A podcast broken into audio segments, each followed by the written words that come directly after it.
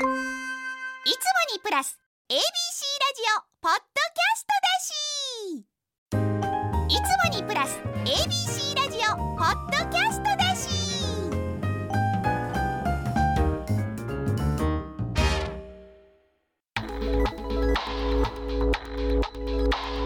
AM 一0 0 FM 九三三 ABC ラジオ今村翔吾。山崎れなの言って聞かせて。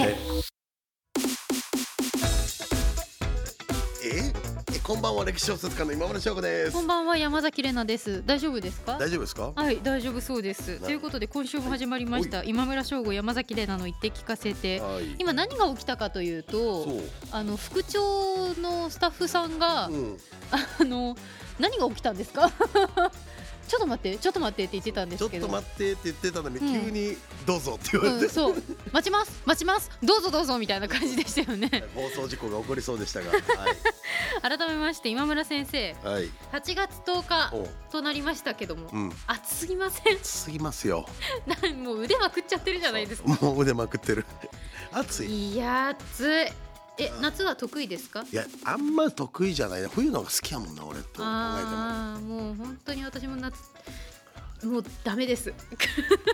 で大丈夫やった？もう元気になったん？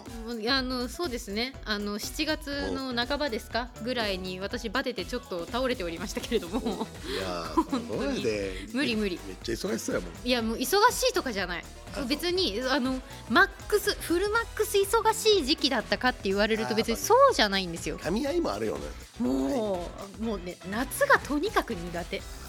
まああのペタペタするじゃないですか肌うん。だからこの前さ俺だからこの前言ってたやん。ツイッターでも言ってたけど講談社のさはい。小説現代の表紙にいきなり現れてはいたやん。はいはいそうなんですよ。あのすっごい他局の話続けますけどいいですか？あいいよいいよ。あの東京 FM とうん。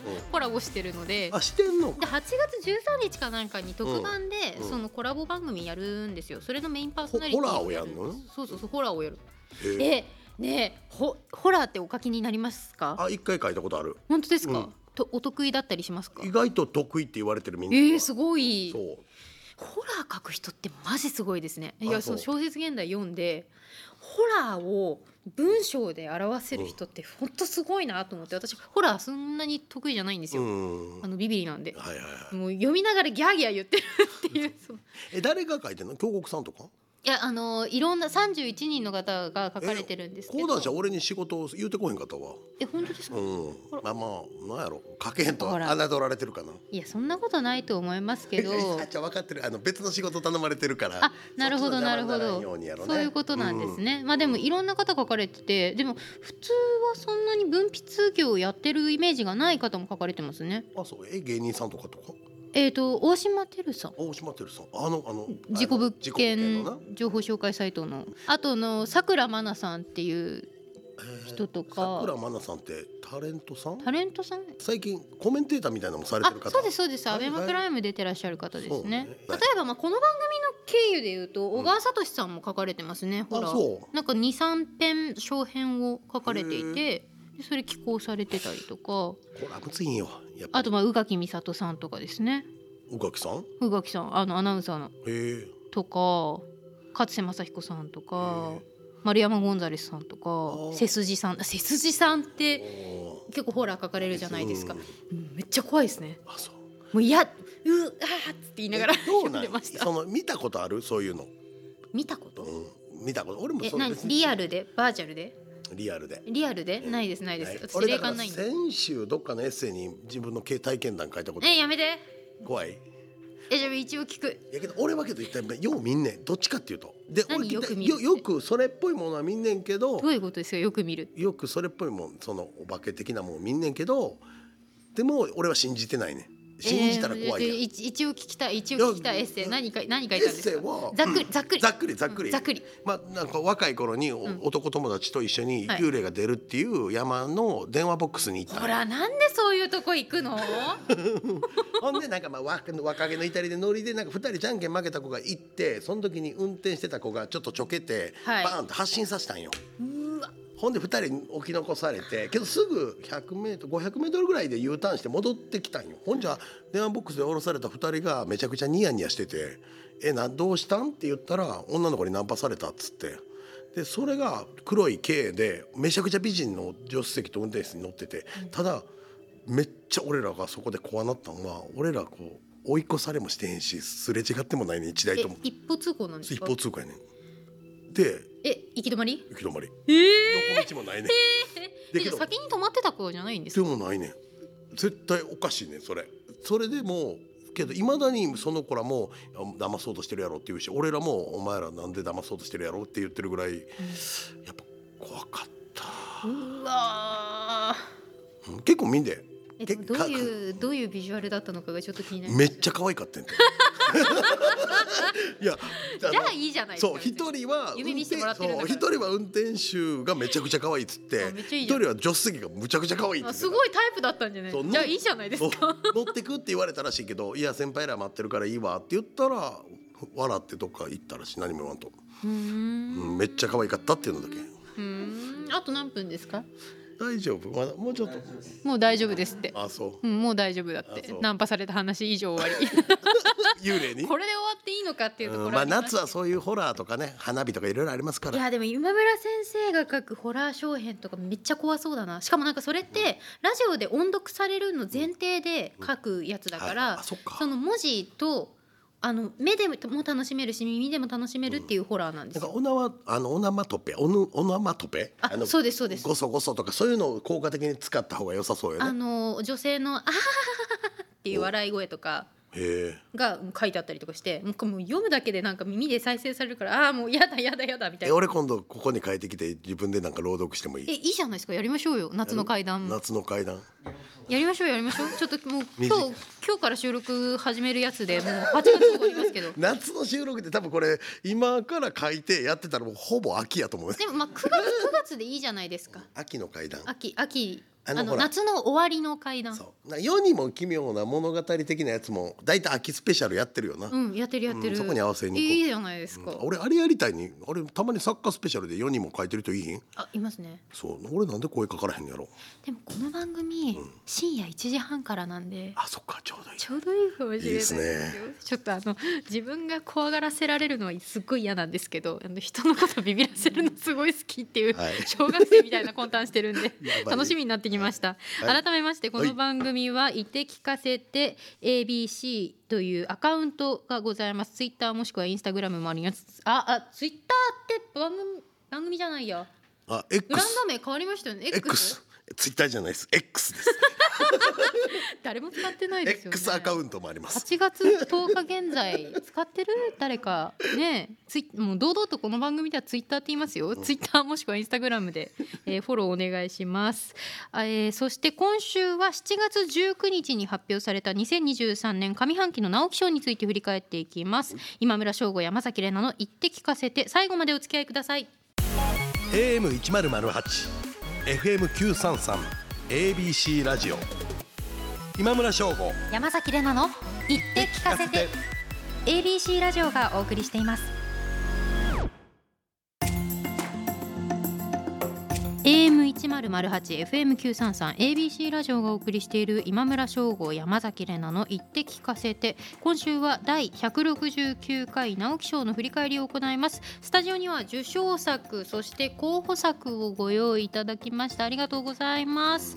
まずは先生紹介を一冊ずつお願いします、まあ今回受賞作まあ受賞作ダブル受賞になったんですけど、はい。まあ結果的結果は分かってるんで言いますけどえーっとねまず、えー垣根涼介さんの極楽征夷大将軍っていうやつでございます。こちら時代小説ですね。時代小説の受賞多いですよね。そうなんですよ。でもう一つが永井紗耶子さんの小引町の仇討ち。はい。で産方父さん候補になったのは産方父さんのあポッパイ。はい。えー、と月村良恵さんの香港警察東京分室はいと、えー高野和明さんの踏切の幽霊ですね。はいこれホラーですわ。私産方先生は面識お仕事ご一緒したことがあるんですけれど、今村先生どうですか？俺は月村さんとはい産方さんはお会いしたことがある。あ本当ですか？うん。これどれか読みました？ごめんなさい、いや私もまだ追いつけてないんですけど。う。ん、読めてないけどぶっちゃけこれ後からやったら何とでも言えるけど、うんうん。まあ、ぶっちゃけ小引町は取ると思ってました。へえそれはどうして？うんまあ、僕まあ小引町だけなんか読んだんやけどさらっととと冒頭だけ読んだんかな。なんかこれも永井さんの冒頭からすごいよく毎回こうレベルが上がってるってこととなんかこうすごいまあネクスト直樹って言われてたしねっていう感じもあるし。もう永井さん自身が。そう。で、まあ、垣根さんで俺あるとしたらほんまに冗談抜きで一番が小引町が取る、次はダブル受賞かなって思ってました垣根さんとななるほど。こそしてこれ小引町の仇討ちというのが、まあ仇討ちとタイトルにあるからまあ仇討ちの話ですね。うで山本周五郎賞をもともと受賞されてる作品だと新潮社から出版されていますが「雪の夜芝居小屋の立つ小引町で美少年菊之助が父親を殺めた」これなんて読むんですか？どれ？下男や下男下男を切り見事に仇討ちを成し遂げた。2年後ある若侍が大事件の顛末を聞きたいと小引町を訪れる芝居者たちの話からあぶり出される秘められた真相とは、ミステリーと人間ドラマ。そうですね。いやーこれ傾向とかって最近のその直木賞あるんですか、まあここの時歴史強いよ、ね、いややっぱそうですよね、今言ったこれ極楽征夷大将軍もそうで足利尊氏の話ですよ。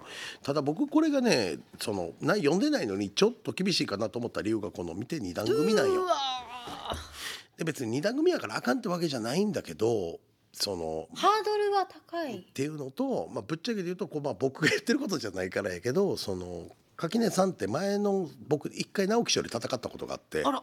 そう160回の時とかに、あの選票の中に垣根さん長いって書かれてたんよ。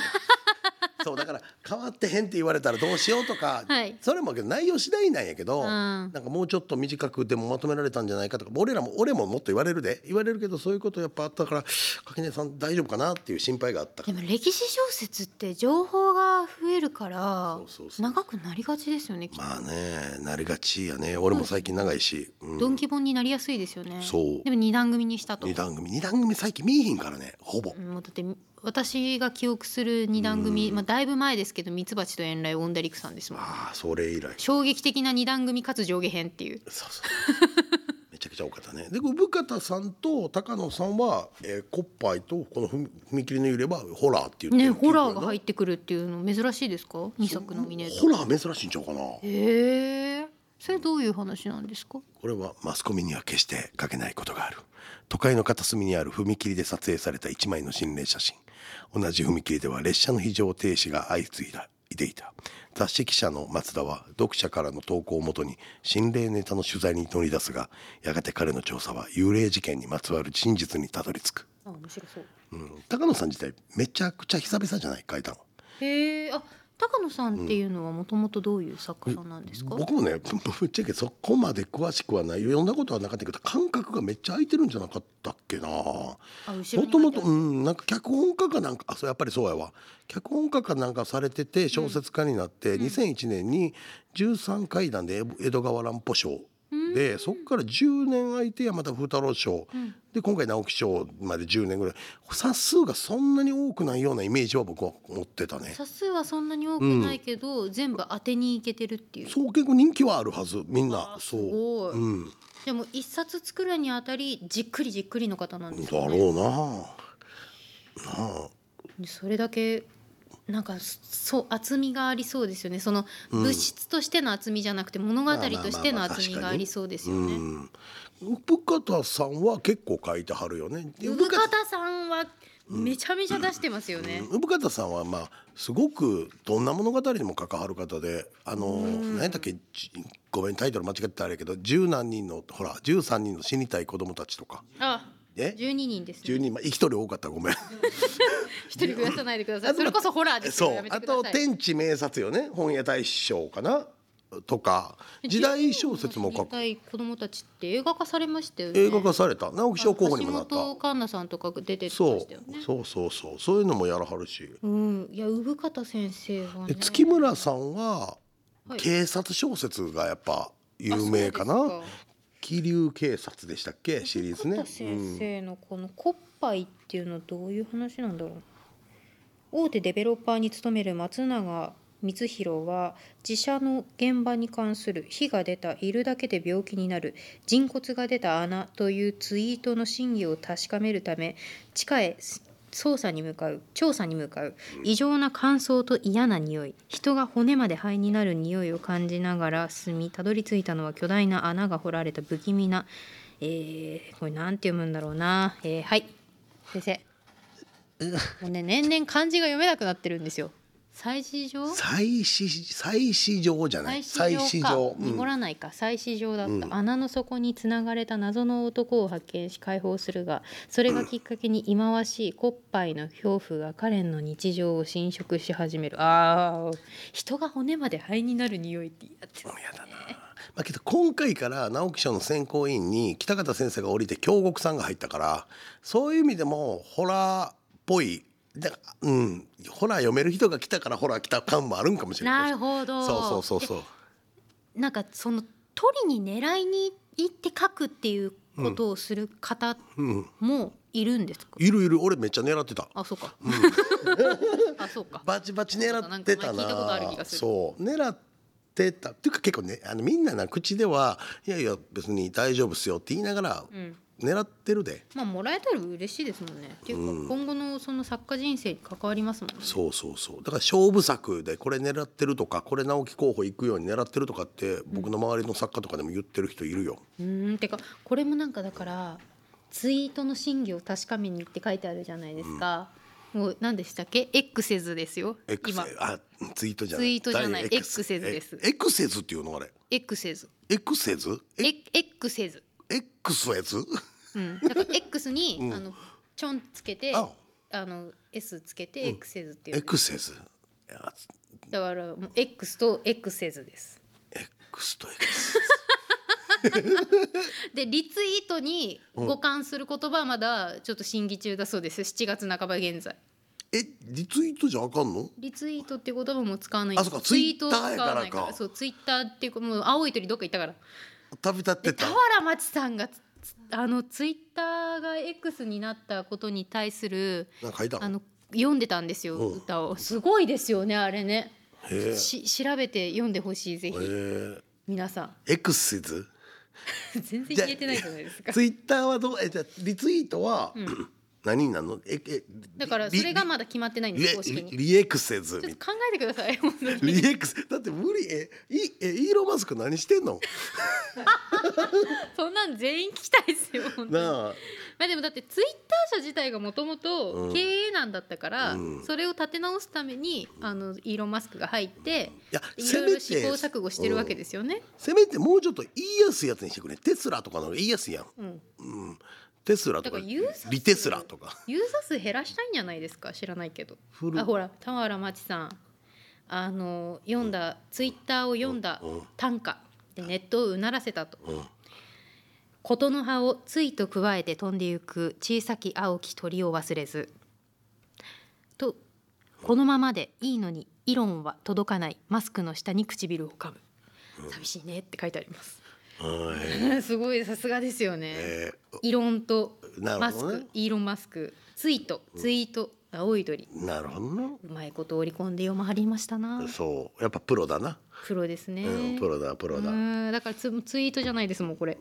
ちょっと生方先生、はい部下先生。すいません。申し訳ないんですけど、まあ、そういうツイートとかそういう、まあ、ツイートじゃないあエクシズ エクシズとかそういうなんつうの？もうあのなんてタイミンまあまあ結構現代っぽい感じのもんがそうですね。SNS が入ってきますよねやっぱりね。まあだから桐生警察は香港でデモがデモ桐生警察？じゃごめん嘘ついた、えーごめんなさい。月村さんのはい。香港警察東京分室は、はい。香港でデモを扇動さらに女子を殺害して日本に飛ばしたキャサリン・ユー元教授彼女を逮捕すべ逮捕すべく捜査に当たる分室メンバーを香港の犯罪グループが襲撃する。やがて判明する暴力それは分室設立に隠された真実につながっていたのだった。こんな感じです。ちちょょっと昭和っぽく読んでみました。昭和っぽく？昭和っぽくなんか太陽に吠えろっぽく。なるほど。うんけどこんな感じ。全然ちゃうかったよね今年。全然違いますみ香港警察の話なんだ。そう。ただ僕はあの歴史小説は結構出尽くしたっつったらまだまだいるからあれやけど結構この5年間でみんな歴史小説作家が直木賞取ったから、結構次は違う波が来そうな気はする。何ですかね。次、次何の波が来そうですか？次うーんどうだろうけどいっぱいいると思うでいちほさんとかも可能性全然あると思うし、はい。どっちかというと現代っぽいもんが来るんじゃないかな次は。ほう。というと。うんなんかこうとというとどういう？直木賞って、え芥川賞が純文学で直木賞がもっとエンタメ？そうそうそう。幅広い。そう。どっちがいいか え狙ってんの？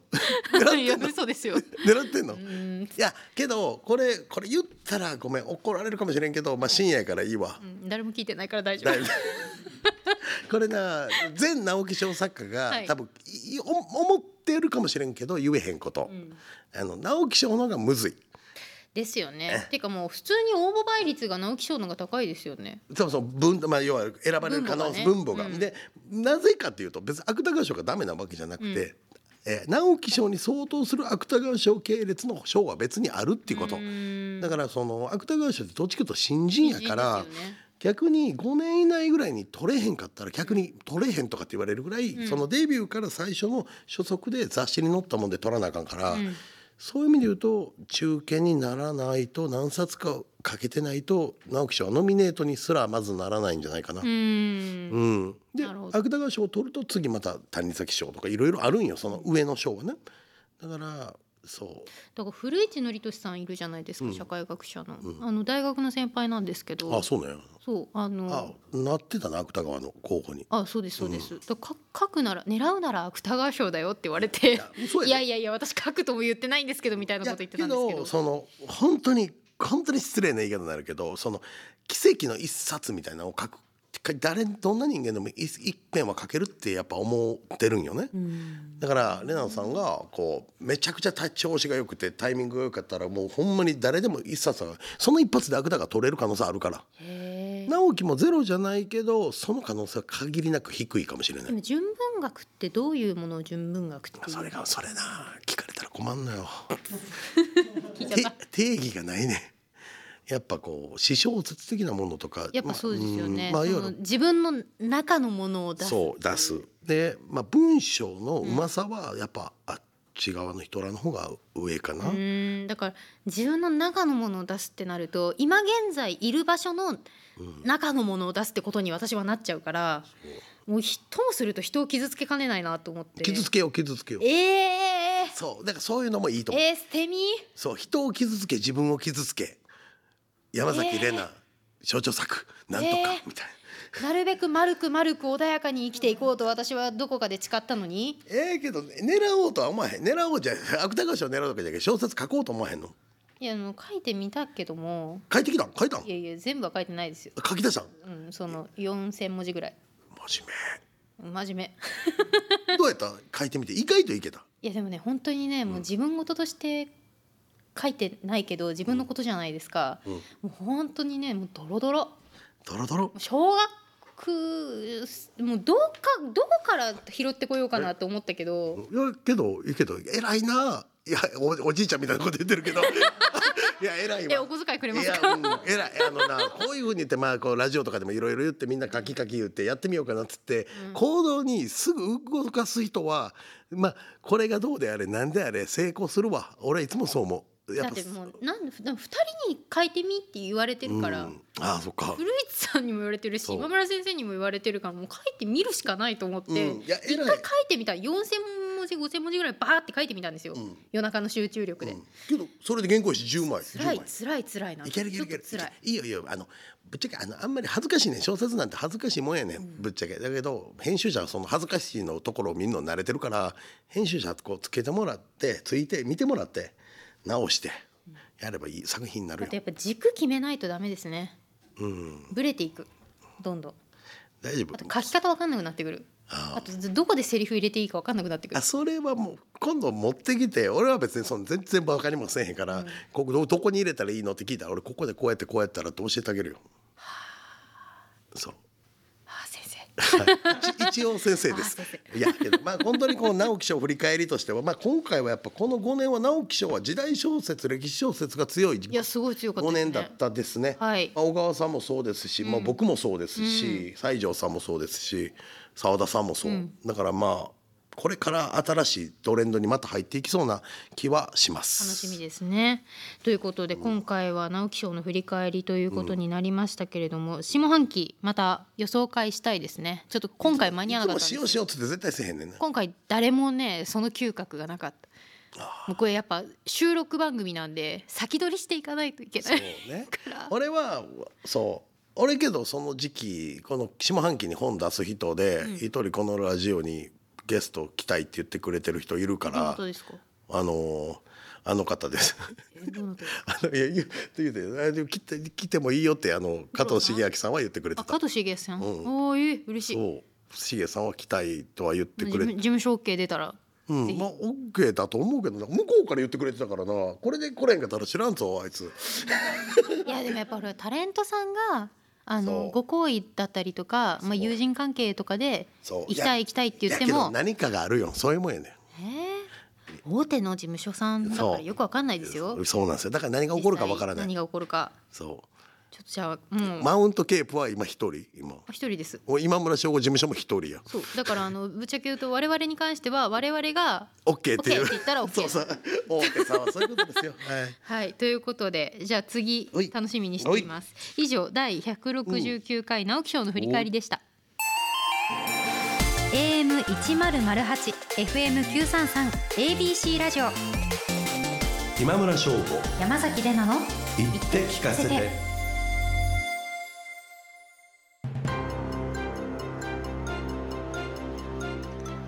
AM 一0 0 8 FM 九三三 ABC ラジオがお送りしている今村翔吾山崎れなの言って聞かせてエンディングのお時間です。ではまず今村先生お知らせお願いしはいます。朝日新聞にて長官小説人よ花よが毎日連載中です。今はなんかもう何してんねやろな。あもういよいよ後半の一番いいとこになってきたな。え。これ毎日連載ってうんいつまでみたいなの決めるんですか？一応決まってる僕の場合は来年の2月までって一応2月14日のバレンタインで終わりたいなと思って別の国意味はないけどなるほど。うんそうもう。なんなんでバレンタインってロマンチックですね。えーなんかなんかかっこよくない？なんかなんか読者さんからチョコレート来たらいいなみたいな。いや読者さんからチョコレート来たら嬉しいな。たまにロマンチスト出しますよね。ごめん。そうですよね。はい。山山崎さんは？